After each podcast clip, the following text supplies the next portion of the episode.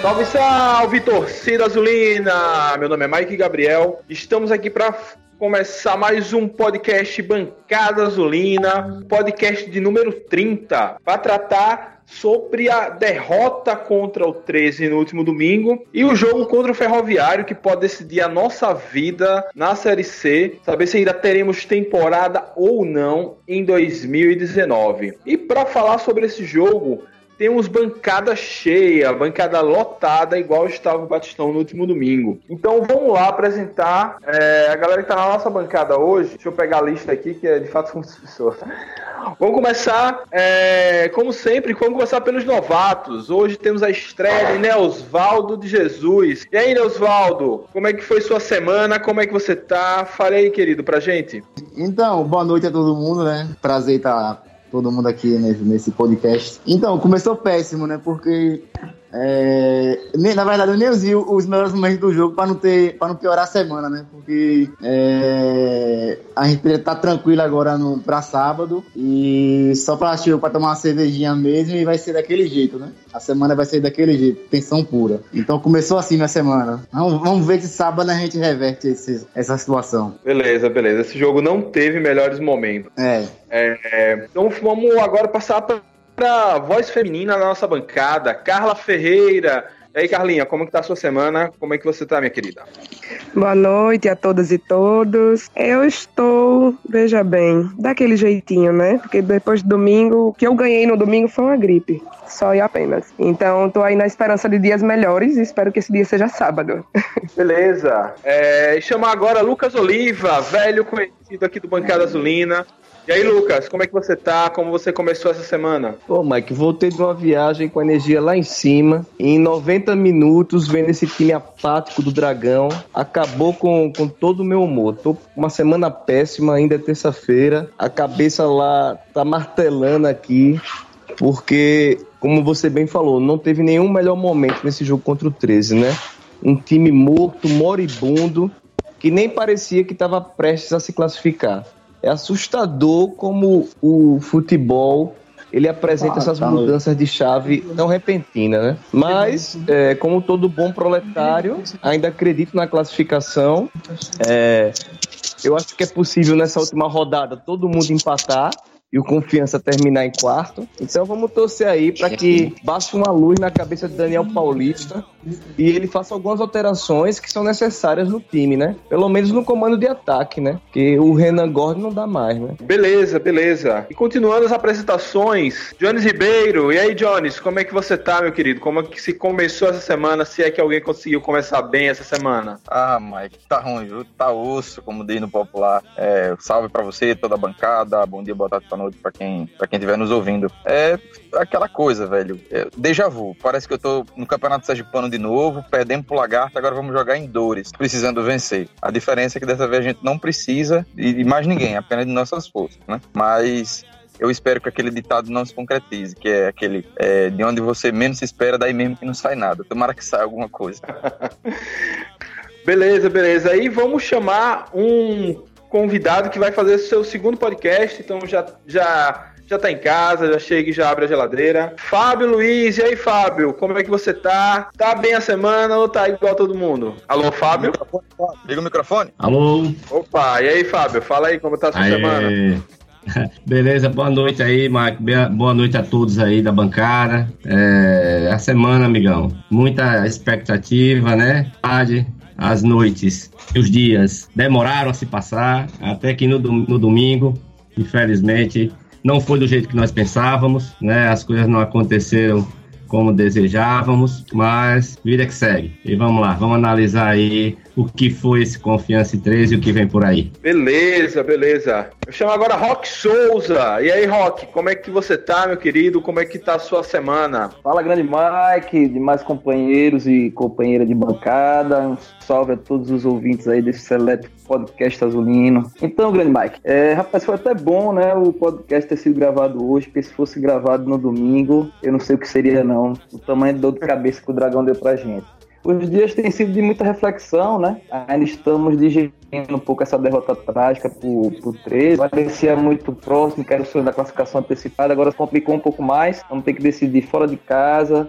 Né, a, a, nossa vida na competição. Mas pro bem ou pro mal, a gente só depende da gente. Né? Agora só nos resta acreditar e emanar todas as vibrações positivas pro time para que a gente consiga essa classificação. Porque depender só do futebol de confiança tá sendo difícil. Mas no mais, vamos aí analisar esse fatídico jogo aí contra o 13 e tentar de alguma forma projetar o jogo contra o Ferroviário. Beleza, e fechando nossa bancada, Vinícius Ribeiro. E aí, Vinícius, como é que você tá? Como é que você começou a semana? Fala, grande Mike. Um abraço a todos os companheiros de bancada. Um bom dia, uma boa tarde, uma boa noite para quem nos ouve. A semana começou mal, começou triste, cinzenta, mas como diz a música, né?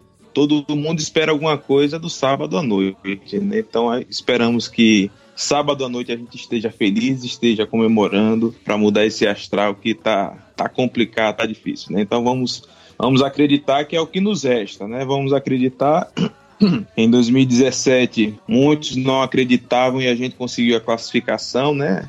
Uma arrancada histórica. Mais uma vez a situação é difícil, mais uma vez fora de casa, né? Mas eu acho que a gente vai conseguir. Então, Avante, Dragão, pra cima deles. Beleza, muito bem, pessoal. Todos apresentados e o podcast Bancada Azulina você encontra no site dragãodearacaju.com.br, no Google Podcasts, no Apple Podcasts, no Spotify e no YouTube. Então são várias plataformas para você ouvi-lo na melhor possível e sempre compartilhar aí para os seus amigos e amigas azulinos e azulinas também ouvirem, ok? Então vamos lá, vamos começando a falar desse jogo contra o 13. Foi o nosso quarto jogo sem vitória. Então, um time que vinha em uma arrancada magnífica, chegou a bateu na liderança da Série C e desde então se desintegrou palavras do jornalista pernambucano Fred Figueroa no, no podcast da Série C que eles produzem por lá. É, antes de, de, entrar nesse, nessa, nesse turbilhão, nesse, nessa espiral negativa que entramos, vamos falar do jogo e de como esse, e que talvez a partir desse jogo é, ele seja o ápice dessa desintegração. Então eu vou começar com, com Carla. Carla, como você viu confiança entrando em campo para jogar esse primeiro tempo? Então, Mike, eu primeiro que demorei bastante para entrar no estádio, demorei muito tempo. Aí cheguei, o jogo já tinha começado, né? Então eu fiquei bem encostadinha ali no ali naquela parte de vidro e a expectativa, minha expectativa, não só a minha, eu acho que de todo mundo que foi pro campo no domingo, era de ver um time pressionando bastante o primeiro tempo, como a gente normalmente vê, entrar um pouco mais forte e, e diminuir o ritmo um pouco depois, né? Mas eu comecei a me preocupar, porque eu não consegui enxergar um time ativo, entende? Foi um, um primeiro tempo para mim meio não sei, não tive palavras para explicar assim, mas fiquei apegada naquela esperança, naquela esperança, né? É, jogada só, eu ficava muito assim preocupada porque a gente não variava o lado da jogada, a gente não estava conseguindo é, dar um, uma fluidez, dar uma dar uma, uma mudada no jogo, perceber que é por, não pelo lado esquerdo não estava indo muito, e tentar fazer de outra forma. E não consegui ver grandes variações, comecei a me preocupar de fato, porque a gente entra para o primeiro tempo e entra é, para esse jogo contra o 13 acreditando que, vem, que vencerá, porque a gente tava pegando o vice-lanterna do campeonato, sabe? A gente só dependia da gente, a gente tava com o campo lotado, a gente então tinha tudo ao nosso favor. Quando a gente começa a ver que não é daquela forma que a gente esperava e começa a se preocupar. Eu realmente acabei meu primeiro tempo preocupada, mas esperando que essa preocupação acabasse, né? Assim, daqui pro final do jogo. Beleza, Carla. No segundo tempo, 13 marca seu gol. Neusvaldo, como você viu esse jogo no segundo tempo? O que é que faltou a confiança é, ou sobrou para o 13 para que a gente não conseguisse vencer e ainda por cima perdermos o jogo na segunda etapa? Olha só, é, na minha opinião, o ponto-chave desse jogo aí que a gente ficou perdido foi a falta de Rafael Vila. Porque ele, junto com o Marcelinho ali, eu acho que faz, faz a diferença no meu campo do confiança. É, suprindo a, inoperância do nosso atacante, né? O, o Rafael Gorni, né? Porque ele é muito estático, ele não sabe fazer o pivô. Então, Marcelinho ali com sentiu a falta de Rafael Vila. Eu acho que foi o ponto-chave, assim, do nosso ataque não ter funcionado. Porque Ítalo tentou, Rafael, Everton tentou, mas Marcelinho com, com Rafael Vila ali, eu acho que a dupla casou bem. É tanto que o Rafael Vila é nosso artilheiro, né?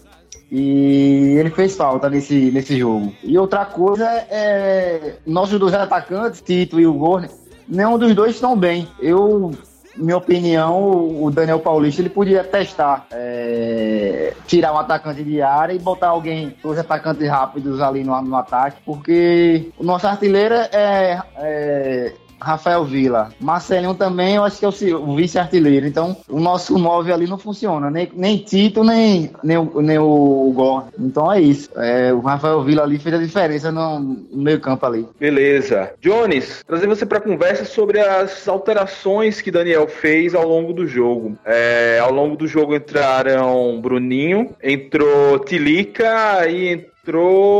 E me falhou a memória agora. Enfim, comente sobre a como Daniel Paulista, que normalmente ele tem conseguido mudar o os jogos com substituições e até mesmo sem substituições, dessa vez ele não conseguiu fazer nenhuma mudança. O time em determinado momento até piorou. Piorou. É, acredito que o sinal que ele deu com a entrada de Bruninho foi um sinal muito ruim para o elenco do Confiança. É, no, na última, na penúltima partida, dentro de Santa Cruz. É, seguramente, tirando a atuação de Genivaldo, que foi totalmente é, comprometida por conta do, daquele gol, que a gente sabe que foi, um gol, é, foi um gol de falha dele, Bruninho seguramente foi o pior jogador de confiança em campo. E na partida seguinte, Daniel Paulista é esse que tem a brilhante ideia de colocar Bruninho como a primeira, a primeira opção. Ou seja, é, se entende como premiar o, o, erro. O que aconteceu foi isso. O erro foi premiado. Bruninho foi mal em, em, campo contra Santa Cruz, muito, muito, muito mal mesmo, errando tudo praticamente. E no jogo seguinte ele é novamente a primeira opção.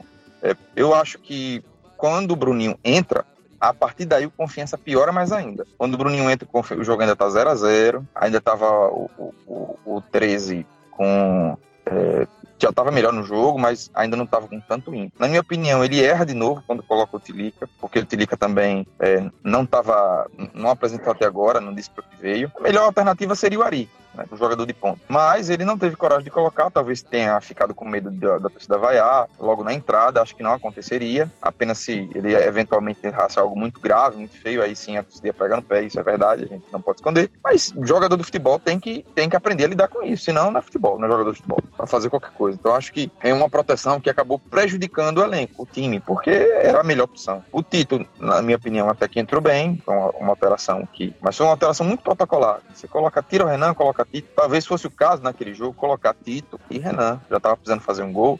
Empate ou derrota não faria diferença. Mas o que eu vejo Mike, eh, sobre as alterações é que, na minha opinião, ele enxergou mal o jogo. E preciso dizer, eu sempre concordo, geralmente concordo com as, com as visões dele, mas entendo que ele enxergou errado, porque o Confiança estava perdendo meio de campo. E não estava perdendo meio de campo porque não tinha jogador de marcação, não era isso. É porque estava mais povoado o meio campo do 13 da Paraíba e a gente estava muito aberto, os dois pontos o tempo todo. E eu acho que jogou muito por dentro, 13, a gente precisava povoar mais. Eu no jogo, eu até comentei, como pessoal, teria tirado um dos volantes, na minha opinião, tinha que ser o Amaral, apesar de ser o mais marcador, melhor posicionamento, mas o Thales tem um passe bem melhor que o do Amaral. O Amaral tem um passe um pouco deficiente. Então deixaria o Thales para a saída de bola e eu teria colocado o Felipe Lima no jogo para povoar. A estratégia seria ganhar um meio para ganhar o jogo. Né? Nós perdemos o meio. É bem verdade que o gol foi um acaso, mas também perdemos o jogo e eu acho que ele mudou mal. Beleza. É, começando a, a mudar um pouquinho não, vamos, vamos mudar, vamos falar mais da campanha um pouco mais pra frente. Vai chamar Fábio na conversa. Fábio, você conseguiu ver algum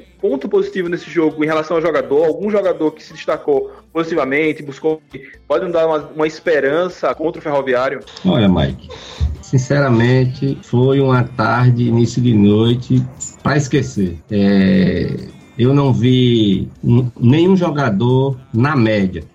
Todos os jogadores, na minha opinião, abaixo da média. Até Amaral, que tem sido bem regular, ele não jogou tão bem. É, o time muito apático, parecia que o time desinteressado do jogo. É, embora o confiança no, no, todo do jogo não, não sofreu, né? Com nenhuma pressão, somente mesmo é, a apatia que me chamou muita atenção. O, o, a, a, o único jogador que, é, embora não entrou tão bem como, como a gente espera, foi o Tito, mas mesmo assim ele buscou o jogo, ele se esforçou, sofreu um pênalti escandaloso, um pênalti que, que se fosse um outro jogo de um, de um time com um peso maior de camisa, com certeza seria dado, né?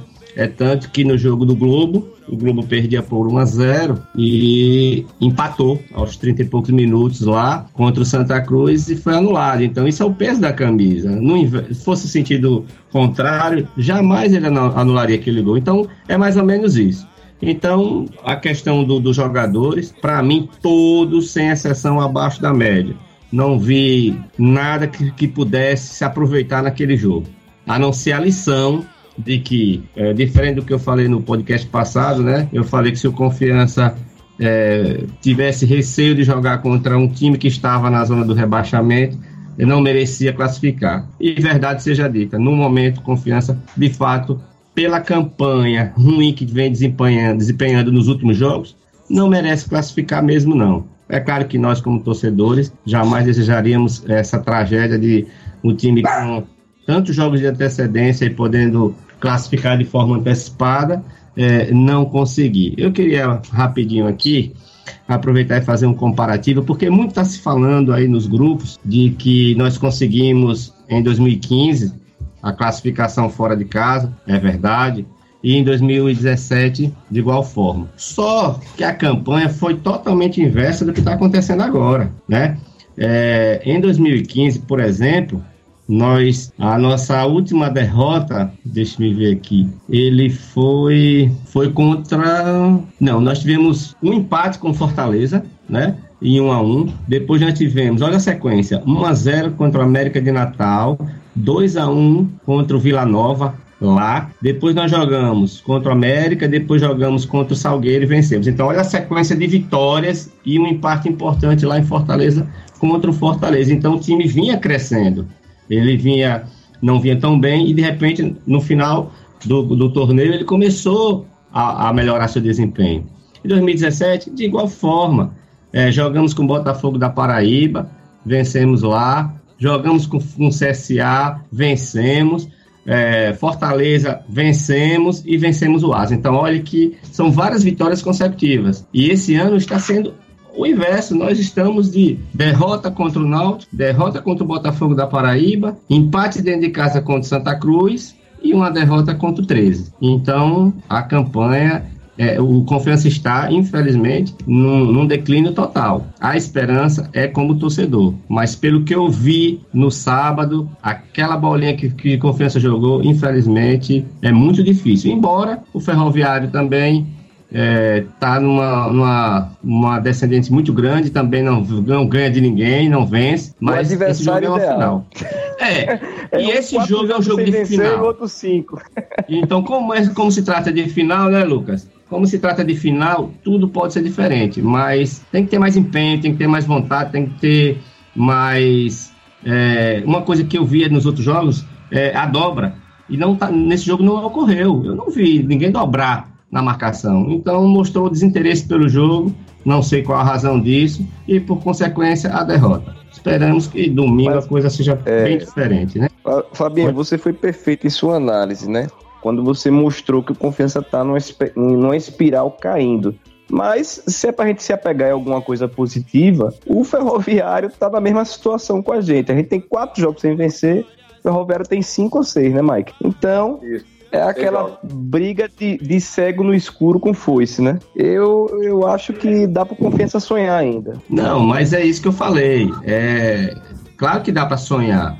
É, como torcedor, nós não podemos desistir nunca, mas nós temos que realmente enxergar que há um declínio muito grande. Por outro lado, de igual forma, tá, vai ser, eu acho que um embate bem equilibrado. E esperar aí confiança leve, né? Ô Mike, notícia de última hora, a Band Bahia, que é o canal 44, confirmou, vai transmitir em TV aberta Ferroviária e Confiança, 5 da tarde do sábado agora. Beleza. Aproveita. Glória a Deus. Lucas, aproveita que está falando e diga aí qual aquele jogador que foi péssimo dos péssimos, não merece nem viajar para Fortaleza. O Renan Gorni, principal, é o principal, né? Mas assim, o, o confiança de uma maneira geral foi todo mundo mal. Eu não consegui analisar direito o jogo, porque eu tinha bebido muito antes na recepção. É, o ponto positivo Ari foi a, a massa... também, Ari Moura também. a massa proletária fez uma recepção belíssima bot, é, divulgaram 13 mil pessoas, mas o Batistão tava lotadinho, lotadinho. Acho que tinha quase 14 mil para 15 mil pessoas. É, e o jogador que eu vi tentar alguma coisa foi o Ítalo, né? O Ítalo foi aquele cara que se desgastou dentro de campo mesmo, teve entrega. Mas os demais, impressionante a apatia, velho. Impressionante. Tanto o gol. O, O, gol único que se salvou, o bichinho. O, o gol que a gente toma é, uma- é, uma- foi até uma forma humilhante. Ele, ele representa a derrota do confiança, né? Que aquele gol que a bola vem e Thalisson meio que desavisado, a bola bate nele e vai, vai morrer dentro do gol. Então foi uma tristeza total, uma tarde que tinha tudo para ser uma tarde apoteótica e linda, foi de grande tristeza e grande melancolia. E às vezes a gente fica pensando se nosso estado é o túmulo do futebol, porque não tem jeito. Aí vai eu andar aqui na sociedade, vou pro futebol, vou na padaria, todo mundo, hoje mesmo vindo do açougue, todo mundo tirando um, né? E seu time? Tá ruim, né? Não vai pra lugar nenhum. E aí continua todo mundo torcendo pro Flamengo, pro Palmeiras, pro, pro, pro esses times de fora, né? É complicado, velho. É complicado. Porque realmente, quando chega na hora da decisão, é, o nosso dragão não, não tá conseguindo. E, mas ao mesmo tempo, se você fizer uma análise racional, você vê que o Daniel Paulista, ele tirou muito coelho da cartola, fez esse time jogar, ficar 12 jogos sem perder, chegou na liderança. Mas tem um momento, e chegou esse momento, que se es- esbarra na limitação técnica do elenco. Por que esses times Palmeiras e, e Flamengo não, não caem nunca na questão de resultado? Porque os caras têm três times. Se o Borra não funcionar, bota o Arthur. Se o Arthur não funcionar, tem o William Bigode. E a gente, o Renan Gordo não funciona, bota tipo não funciona, não tem mais ninguém pra botar. Só se Jones pegar a chuteira e entrar lá pra resolver. É complicado. Ah, era saco. Beleza. Agora, já que Vin- Vi- Lucas começou a virar a chave, vou chamar Vinícius Ribeiro aqui para conversa. Vinícius, é, qual a, a que você atribui essa queda de rendimento do confiança? É limite de elenco? É a simples falta de Rafael Vila, que eu já falo desde o início da temporada que é o nosso melhor jogador? É, é o, o ambiente azedou no Sabino Ribeiro, é outra coisa que eu sempre falo, que o ambiente lá é muito tóxico e qualquer coisinha desanda. A quem você atribui essa, esse desligamento do confiança que são quatro jogos sem perder, e aí a gente teve a, a desculpa do, do gramado do arro, do, dos, aflitos, depois a gente perde pro Belo, aí vem a desculpa da, da falha de Marcelinho no pênalti, é, aí, aí empata com Santa Cruz dando um gol e agora perde pro 13. É, qual a desculpa que a gente vai arrumar e qual é o motivo real para essa desligada que o Confiança deu no campeonato? Então, Mike, é, eu enxergo que há uma soma de fatores aí que vem fazendo confiança é, sair da linha, né? Da linha que vinha no- né, nessa crescente. Confiança estava numa fase muito boa, né? Mas eu acho que tem uma soma de fatores aí. Eu acho que tem um, um pouco de vestiário. Eu acho que tem um pouco de, de limitação de elenco. É, tem um pouco também de limitação dos jogadores. né? Então, tem uma série de problemas aí, né? Eu acho que na, na parte da limitação de, de elenco, a gente, contra o Santa Cruz, por exemplo, a gente não tinha um, um lateral esquerdo à altura para substituir Altemar, o Berramin entrou, mas entrou num, num ritmo abaixo dos demais, e aí Altemar volta agora, volta já sentindo aparentemente alguma coisa, alguma lesão. A gente tinha um radar que não pode mais contar com ele né? A gente tem um centroavante que não tá jogando e aparentemente ainda abaixo disso o seu reserva, mas porém entrou no último jogo e já mostrou que, que o banco fez bem e pode ser o momento da oportunidade. Então tem uma série de fatores aí que, que vem permeando confiança, né? Mas eu acho que um fato tem, tem chamado a atenção e aí Jones tocou nesse assunto um pouco quando falou sobre a questão de Bruninho né? Que é, Daniel, com essas, com essas atitudes, ele começa a perder o grupo. E isso me, me assusta, isso me deixa é, tenso, amedrontado, porque perder o grupo a, a essa altura do campeonato é muito complicado. né? E aí, é, Daniel Paulista, alguns jogadores, ele simplesmente descarta. Né? Tito era um jogador que estava descartado para Daniel Paulista. Renan Gordi se arrastando em campo, a torcida pedindo Tito, e ele, contra, contra o Santa Cruz, não botou Tito. Botou Bruninho. E ne- nesse jogo, de novo, ele botou Bruninho novamente. Então, de, para depois colocar Tito. Né? Bru- Bruninho, mais uma vez, errando tudo. A, a, verdade, a verdade precisa ser dita, o Bruninho é muito fraco, tecnicamente é muito fraco, né? não, não, não é um jogador por confiança. Fez dois gols importantes, mas ao acaso, não, não, não, não, não rende, é um jogador que não produz. Então, ele tá perdendo o grupo com essas coisas, descartando jogadores que, que fazem parte da espinha dorsal do, do confiança. Um outro jogador que ele descartou, nem, ninguém nem cogita entrar em campo, é Flávio. E Flávio é um grande jogador.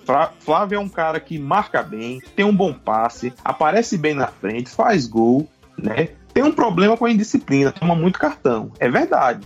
Mas não é um jogador para ser descartado. No último jogo, Amaral estava muito mal, muito mal, errando tudo, não marcava, não fazia nada. E Flávio no banco, Flávio não joga. Flávio não joga, ele descartou. Então tem alguns jogadores na, no, no Confiança que fazem parte da espinha dorsal, né? Tem o Tito, o Flávio, Everton, Rafael Vila, Genivaldo. Esses jogadores, eles fazem parte do esqueleto do Confiança. Não dá para pegar esses jogadores e simplesmente descartar.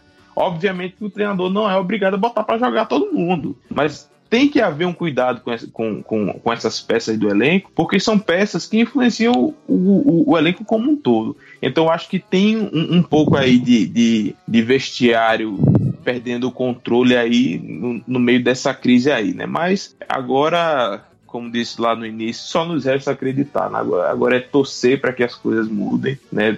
O, o Confiança precisa vir diferente contra o Ferroviário. Não dá para ser a mesma coisa. Tem que vir diferente. Esse é jogo. É um jogo para botar Flávio para jogar. É jogo para botar Tito para jogar. esses caras têm identificação com confiança. Esse momento é, é para botar aqueles caras que dizem, rapaz, o confiança não pode estar nessa situação, não. Obviamente que o jogador profissional ele tem que pensar em sua carreira. Mas nesse momento, o clube é maior que a carreira dos jogadores aí, nesse momento. Então tem que botar aqueles que têm identificação. E a gente sabe que, apesar da fase, Tito tem muita identificação com confiança. A gente acompanhou ano passado, mesmo em meio a toda aquela crise entre Tito e confiança, Tito o tempo todo era se manifestando é, a favor do confiança, torcendo, fazendo postagens contra o, o nosso ex-rival.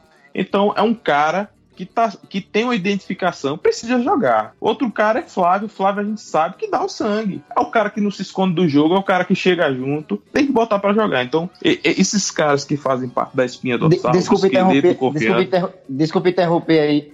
Eu acho que Flávio teve um lance no, no, no, primeiro turno que ele perdeu uma bola e logo após o Confiança sofreu um, sofreu um gol. Eu acho que depois desse lance aí o treinador estava bem com ele descartou totalmente. É, mas aí é, é, ele, ele, se ele usar esse, esse parâmetro, ele vai ter que descartar muita gente, né?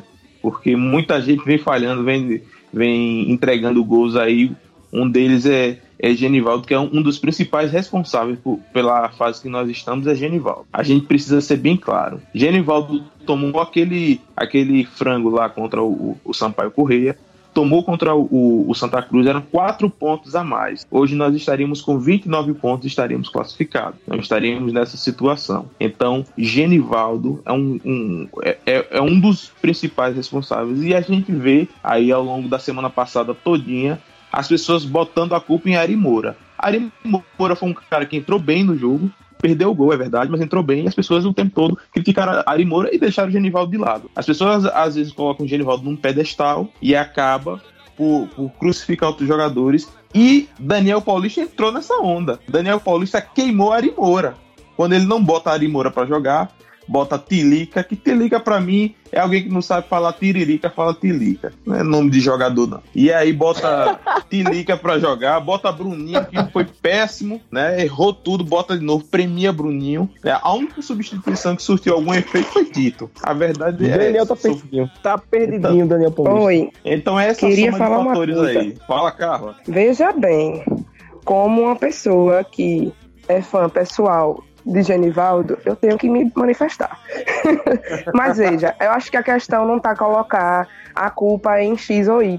Quando a gente diz que, é, por exemplo, está na responsabilidade de Genivaldo porque falhou em dois jogos e foram falhas importantes e tal, é, e não colocar a culpa em Arimoura porque Arimoura perdeu aquele gol que também foi decisivo.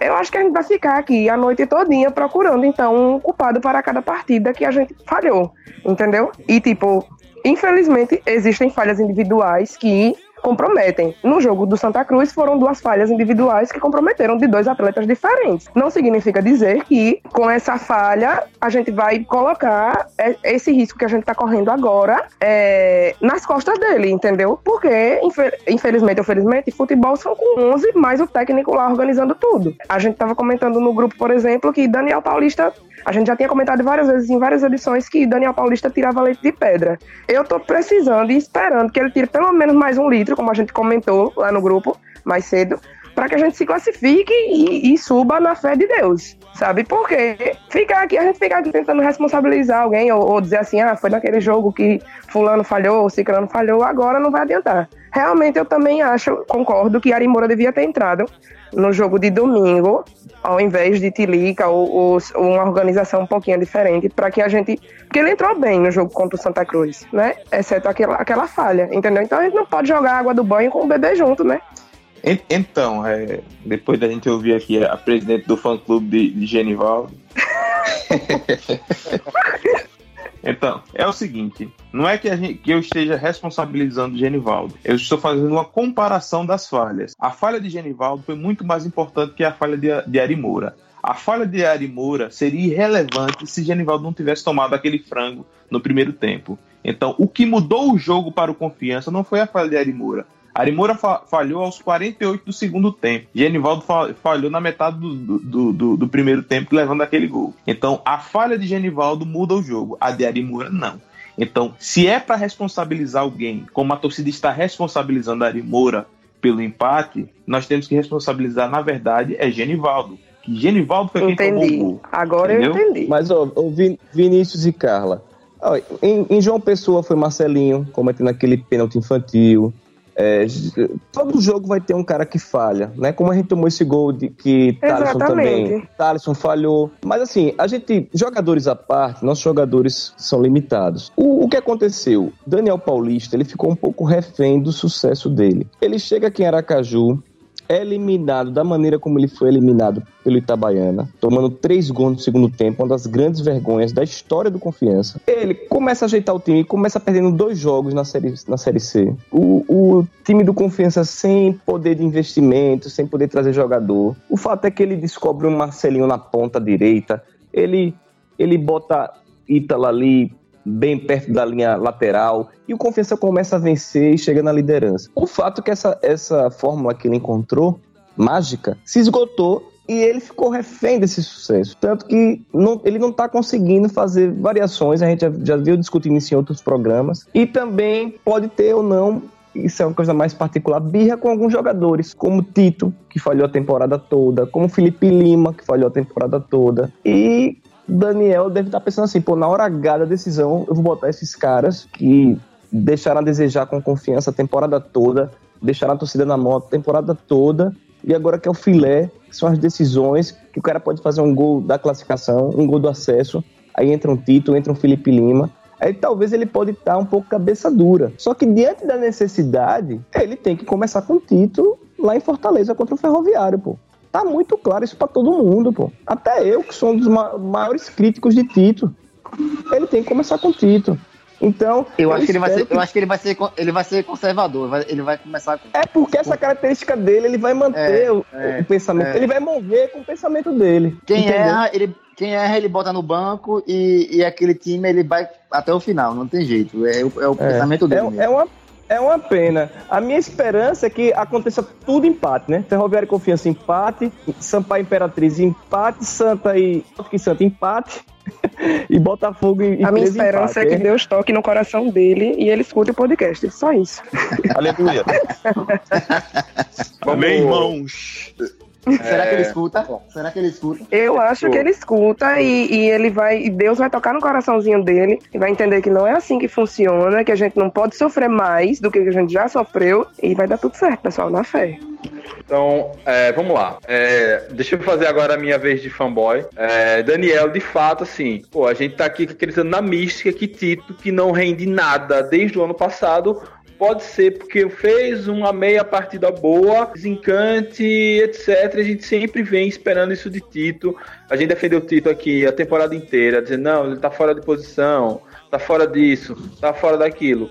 mas de fato ele não, é, não correspondeu. A gente já, já pedia um atacante, por exemplo, é, a gente até esperava, ó, terminar na Série C, vai, ou a Série D, vai vir algum atacante aí que se destacou em algum time menor, é, e porque vai, por quem sabe, de, de jeito de alguma coisa. Pirambu aí que saiu daqui e artilheiro da Série D, é, do campeão, inclusive. Mas enfim, deixei Rock por último. É, eu quero que ele anime a gente. Ele foi o mais otimista dentro do grupo. Então, Rock, o que a gente vai fazer em Fortaleza para sair de lá classificado e de energias renovadas para ir buscar esse acesso? Hashtag eu acredito, né, grande Mike? Pois é, rapaz. É. Agora a gente já pegar no otimismo, né? Nas vibrações positivas. E como eu falei no início do podcast, o, fute, o futebol do confiança tá complicado, né? É, não restou dúvidas companheiros de bancada. E o grande problema do confiança está sendo o modelo tático que Daniel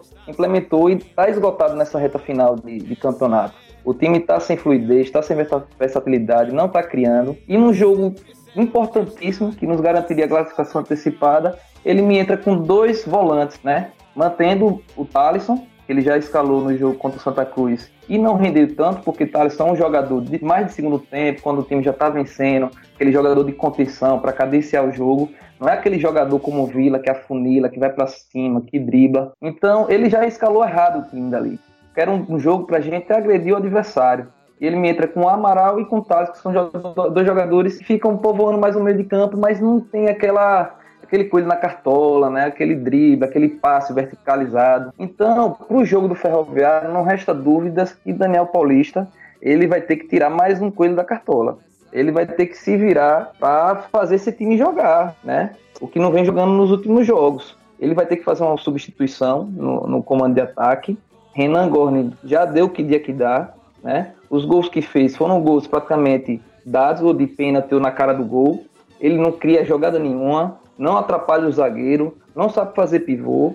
E tudo bem que Tito não, não vem jogando, não vem fazendo um bom campeonato, tá numa fase ruim, mas a gente conhece, a gente sabe o que Tito pode produzir. Não é não é possível que um jogador vai desaprender a jogar futebol do dia para noite. Então é o último jogo, é vida ou morte, ele tem que tirar uma coisa da cartola. Tem que entrar com o Tito, e aí, é, reiterando o cara, espero que Deus toque o coração de Daniel Paulista, ele escuta esse podcast. Daniel, pelo amor de Deus, tira Renan, coloca Tito. Eu acredito também que ele tem que mudar no meio de campo. Se Vila não voltar para esse jogo, ele pode recuar Everton, passar aí como segundo volante trazendo é, Ítalo para o meio de campo para poder fazer os passes e, e escalar Ari Moura na ponta, porque a gente precisa, de alguma forma, é, surpreender o adversário, porque é, nessa reta final todo mundo já conhece como o Confiança está jogando. A gente só tem uma jogada ensaiada, que é bola parada, é bola parada, é escanteio no primeiro pau. Isso já se esgotou. Então, é, torcer para que Daniel Paulista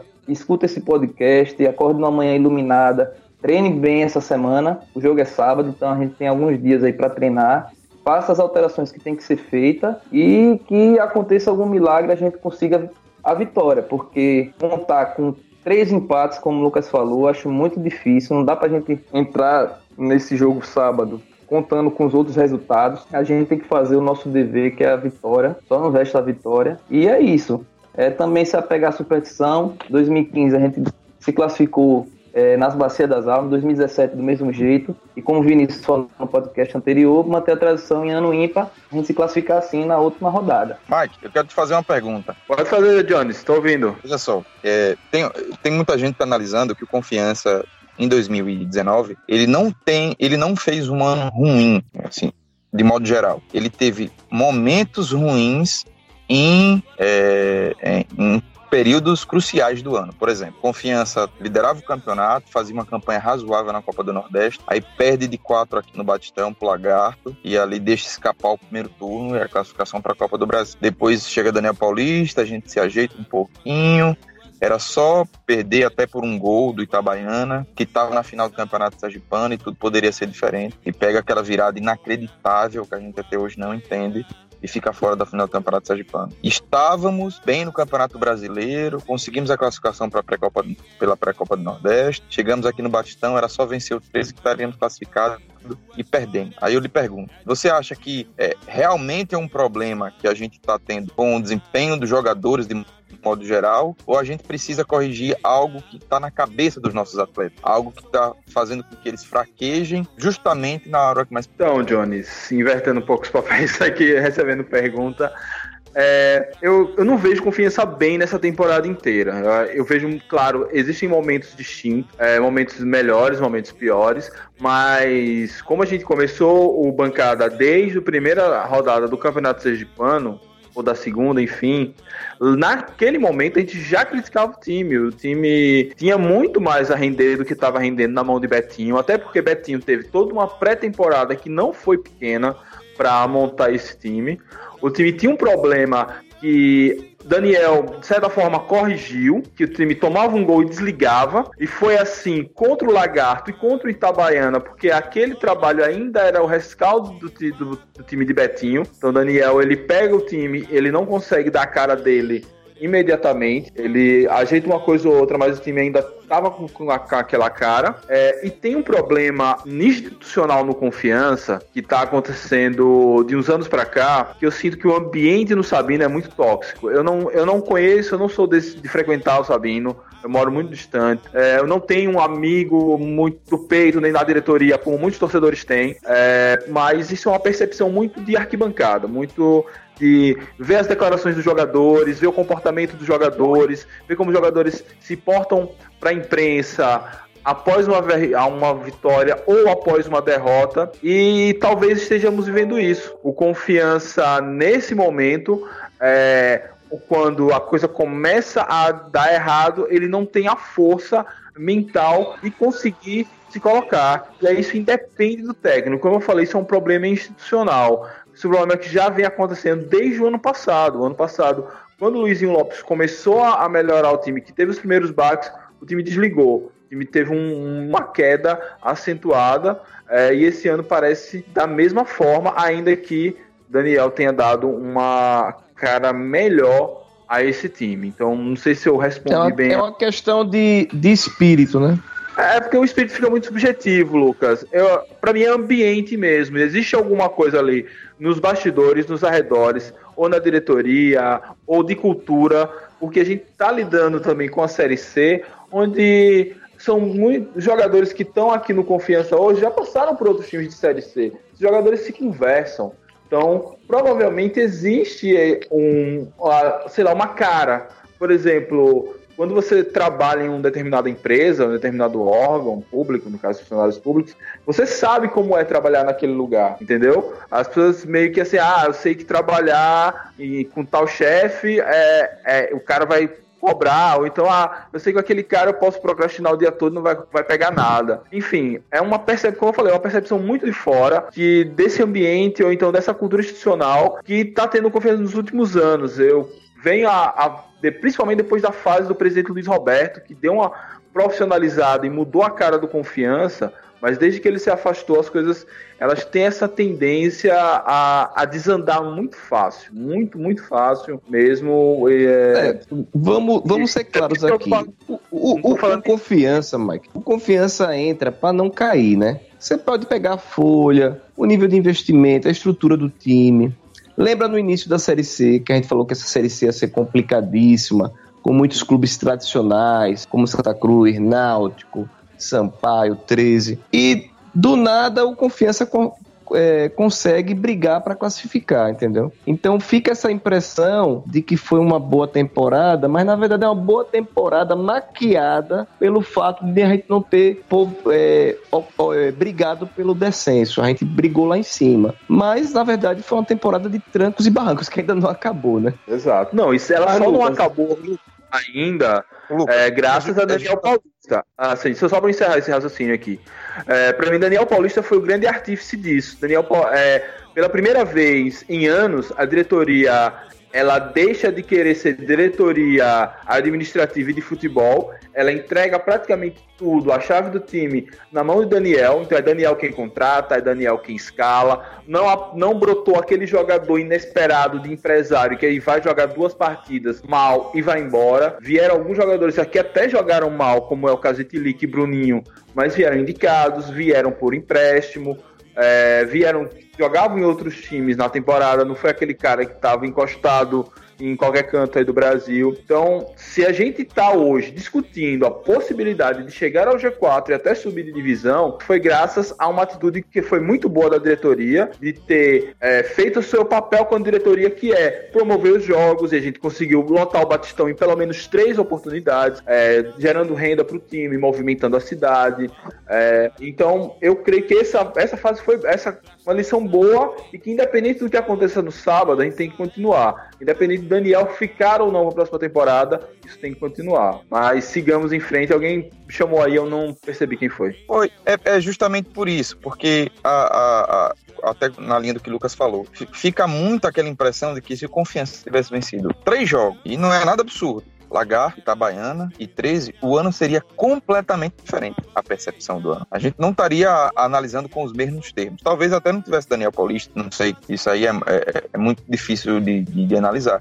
Mas a verdade é que se a gente tivesse vencido o Lagar, Itabaiana até perdido por um gol, e tivesse vencido 13 no, no domingo, o cenário do confiança seria totalmente diferente. A, nossa percepção a respeito da temporada com certeza seria outra. Sim, Jones, mas você acha que aquele time do confiança que, por exemplo, entregou aquele jogo para o moribundo Vitória, é, encararia como a gente encarou, por exemplo, o Santa Cruz de igual para igual aqui e perdemos no detalhe, numa falha, em duas falhas individuais? Eu acho que não, cara. Aquele time era muito. É, enfim, como eu falei, ele desligava, ele não conseguia. Ele só conseguia jogar na boa se, se recebesse uma pressão, ou, ou pior, recebesse um gol, ele se acabava, como se acabou diversas vezes naquela, na, naquele campeonato. Aquele não, o trabalho de Daniel Paulista é bom. Só que agora ele precisa se renovar. Mas não sei se se renovar. Eu, eu acho que ele tá, a, chegou no seu limite por um limite técnico. Lembre que a gente, há uns quatro podcasts passados, você fez uma lista de reforços que eram necessários para o Confiança ter. E esses Foi, a gente não cobrou contratações, mas a diretoria justificou a não contratar, não gerar ciúme com quem estava lá, porque o Confiança estava naquele, naquela fase de positiva, de 12 jogos sem perder, e a diretoria fez a, a decisão política de não contratar com aquela velha justificativa de dizer que valorizar quem está aqui e tal. Então, é nessa mentalidade que o Confiança não, não, não, não faz voos mais altos. Porque todo time do mundo, você pode pegar o Real Madrid, o caralho a quatro, se reforça. E o confiança não é para se reforçar. Então chega nessas fases decisivas de reta final, você não tem um atacante que era para ter contratado, você não, não, não tem um meio campista, você não tem os jogadores que você precisa. Exatamente. É, existe uma, eu não sei se é lenda ou se é verdade, que Alex Ferguson, técnico histórico do Manchester United, toda vez que o Manchester era campeão, ele reforçava demais o time, que era para os caras não se acomodarem. E toda vez que ele não era campeão, ele mantinha o time que era para dar moral para os caras. Não sei se é verdade essa história, mas faz algum sentido. É, é, é, é verdade. Devia ser o contrário, né? É, o cara tem que estar tá ameaçado, o jogador tem que estar tá ameaçado sempre, pro, pro, pro, não tem que estar tá acomodado. Ah, eu tô aqui tranquilo, minha, minha diretoria, ninguém vai, ninguém vai mexer comigo. O cara tem que estar tá, ameaçado, entendeu? A gente é ameaçado na nossa, na nossa empresa, no nosso trabalho, a gente tem que estar, dar resultado, senão. É, é, venham atropelem a gente. Então, jogador de futebol tem que ser tratado não é com mimo, não, é com profissionalismo. Se você não estiver jogando, a gente vai botar um cara na sua sombra aqui. Exatamente. Exatamente. E mais falando em profissionalismo, também o, o clube ele tem que ser transparente com esse profissional, tem porque surgiram boatos de atraso de salário, atraso de premiação, tem que também ser transparente e cumprir com suas obrigações frente a esses atletas. É, é o mínimo que se espera, inclusive porque todos são trabalhadores. Exato. Bem, não sei como terminar esse podcast, que acabou virando um divã gigantesco da temporada. Mas, Carla, agora eu quero que você nos dê. Tire aquele um litro de leite de pedra que, você, que a gente precisa para a gente terminar esse podcast lá em cima e já se preparar para comemorar essa classificação. Então, nós apontamos todas as possíveis falhas né? E nós colocamos também todas as nossas limitações, sejam elas técnicas, sejam elas táticas, sejam elas, enfim, né, de elenco. Mas a gente se apega, é, como o Rock já tinha falado aí, né, na esperança, na fé, não só do torcedor e na fé de dias melhores, porque nós tivemos já tivemos dias melhores do que o que estamos hoje e que a gente acha que pode melhorar. E eu me apego no seguinte, assim, a gente vai pegar um adversário fora de casa? Vai pegar um adversário fora de casa. Mas um adversário que tem seis jogos sem ganhar, entendeu? Se a gente acha que a gente tá ruim, eles estão um pouco pior. Então eu acho que a gente já tá na vantagem daí. né? Eu, eu vou buscando as vantagens de onde eu acho. Nós temos, eu tô aqui com a tabela aberta, né, de, de proba- probabilidades, a gente tem 39,5% de chance de classificar, velho. A gente tá em quarto, né?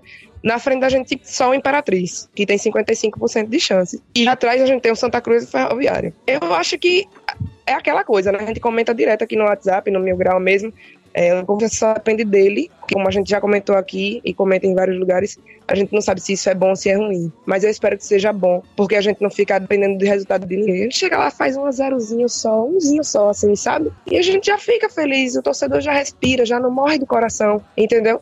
Então, eu acho né? Que a gente tem chances visíveis. E eu acho que com algumas adaptações, é aquela coisa de pedir a Deus que né, o coraçãozinho do nosso comandante seja tocado, que ele consiga enxergar a realidade assim como vários de nós enxergamos. Claro que ser técnico não é não é tão fácil assim como a gente chegar aqui e comentar, enfim. Mas enxergar as reais possibilidades que ele tem com o elenco dele, é, se Vila volta a jogar ou não, é, enfim, com todas as peças que ele tem e conseguir colocar um time que entre lá e queira realmente jogar. Não só com a bola no pé, não, é com raça, com garra. É isso que a gente também quer ver, né? É energia, um time enérgico, um time que coloque pressão, para além das questões táticas e técnicas. Então, é isso que eu espero e é isso que eu quero que a gente veja no sábado. Bom, é exatamente. E alguém. O Mike. Fala, Lucas. Eu, eu.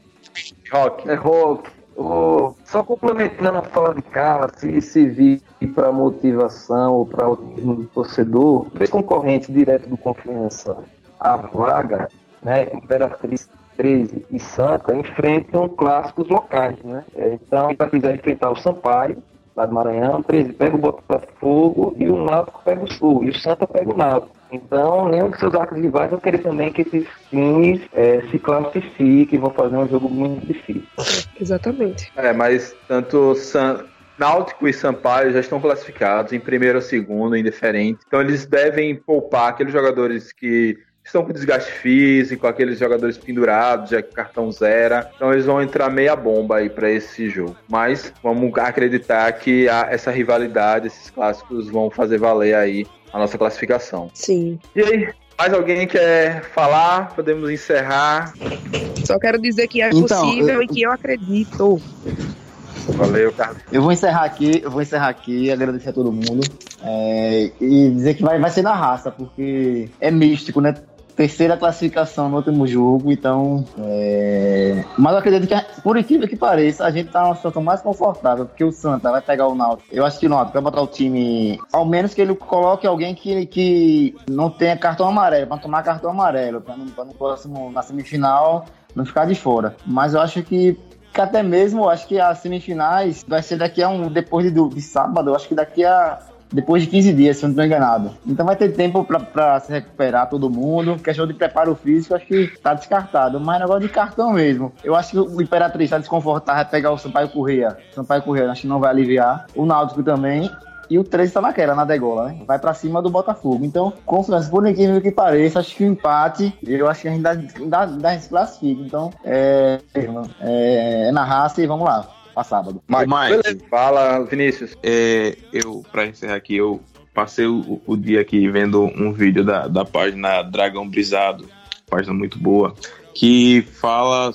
é, o vídeo mostra a, a campanha da reta final do, do Confiança, né, aqueles gols de Tito, né, aquela arrancada histórica do Confiança em que 2017 já, já davam como certo o, o nosso rebaixamento, né? E a gente acabou classificando e quase subindo. Então, é, me motivou bastante esse vídeo, esses gols, né? Lembrar aquela, aquela arrancada. Só, só espero que não tenha o mesmo final, né? Mas a arrancada foi muito importante. Então, Ah. deixa aí essa mensagem aí que a gente. a, a esperança chegar que nem o Fortaleza, né? Quando chegou desacreditado, o time subiu, né? Quando chegou todo ano em primeiro colocado, nos classificou. A esperança é essa, que a gente chega desmotivado e na semifinal é, passe aí pra Série B. Exatamente. Então é isso. É, é acreditar, né? Convocar a massa proletária para acreditar, se embora assistir esse jogo, torcer, fazer aquela corrente para frente, né? Aquela corrente positiva que não é uma corrente de WhatsApp. Então vamos para cima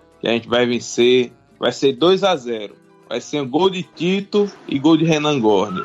para lembrar a classificação para a Copa do Nordeste 2020 lá contra o Sampaio Correia. E outro de Ari Moura. E Ari Moura para ser a redenção, exatamente.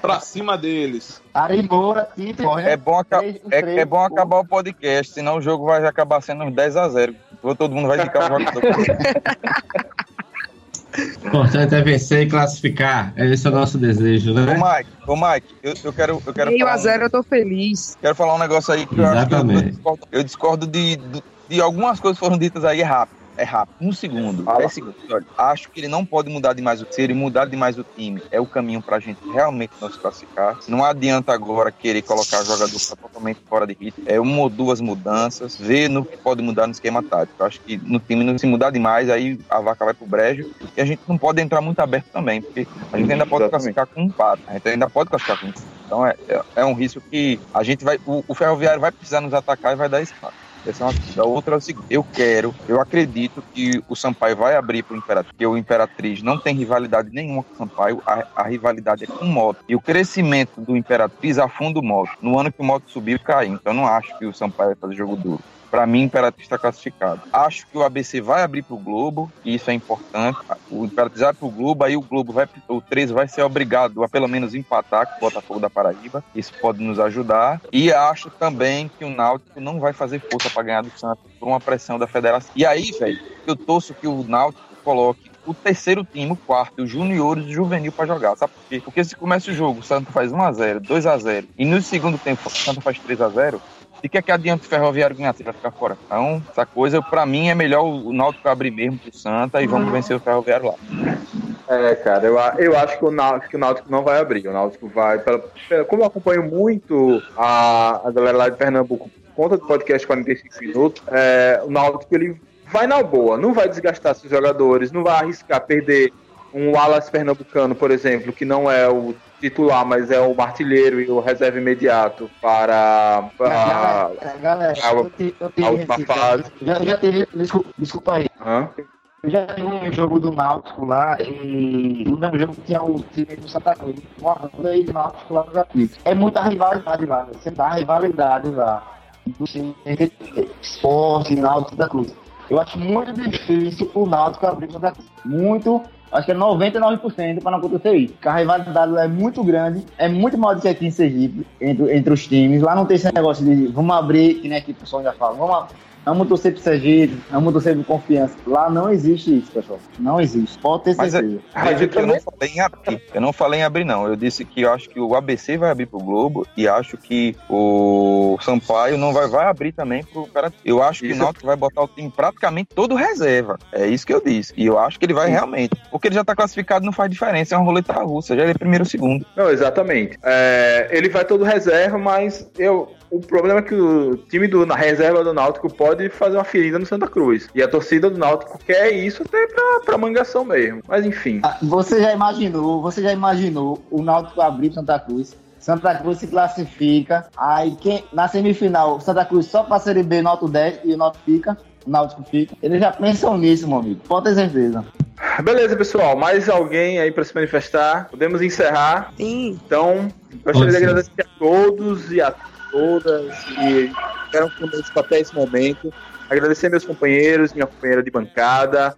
É, na- esse episódio atrasou um pouquinho porque eu tive um problema pessoal e como é, sou eu que gravo, é, a gente deu uma atrasada, mas a gente não abriu e vai continuar com Bancada Azulina, é, claro, no ano, mas a terminada a série C a gente vai fazer pelo menos uns dois episódios para fechar, fazer o balanço, já projetar a série B do ano que vem. É, muito obrigado a todos. É, saudações proletárias. Vamos a Fortaleza. Pessoal que vai viajar, levem toda a nossa fé, nosso amor, nosso coração é, e, e voltem de Fortaleza com essa classificação na bagagem. Mais uma vez, muito obrigado. Saudações proletárias e fui! Essa é a realidade. Quem foi rei sempre será majestade. Pra cima, dragão! Recebe na guitarra.